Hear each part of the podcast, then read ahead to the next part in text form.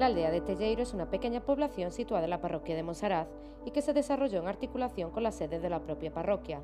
Más concretamente, esta localidad se ubica a la base del monte sobre el que Monsaraz se levanta. Entre los principales puntos de interés turístico destacar la Fonte do Telleiro, los diversos monumentos megalíticos que comprueban la existencia de civilización en la zona desde tiempos remotos.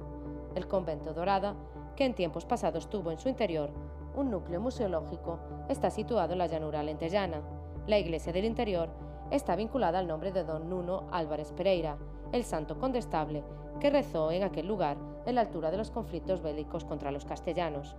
Hay evidencias que demuestran que este convento fue construido entre los años 1700 y 1741 y que contó con la presencia de la Orden de los Agustinos Descalzos hasta principios del siglo XIX. Actualmente está bajo la gestión de la Fundación do Convento da Orada, responsable para promover e impulsar el patrimonio arquitectónico, cultural y artístico. En esta zona existen algunos menires de interés para visitar. El menir de Uteiro fue descubierto y restaurado en la década de los 60, y aunque no tiene ningún grabado, se pondera que sea del universo megalítico.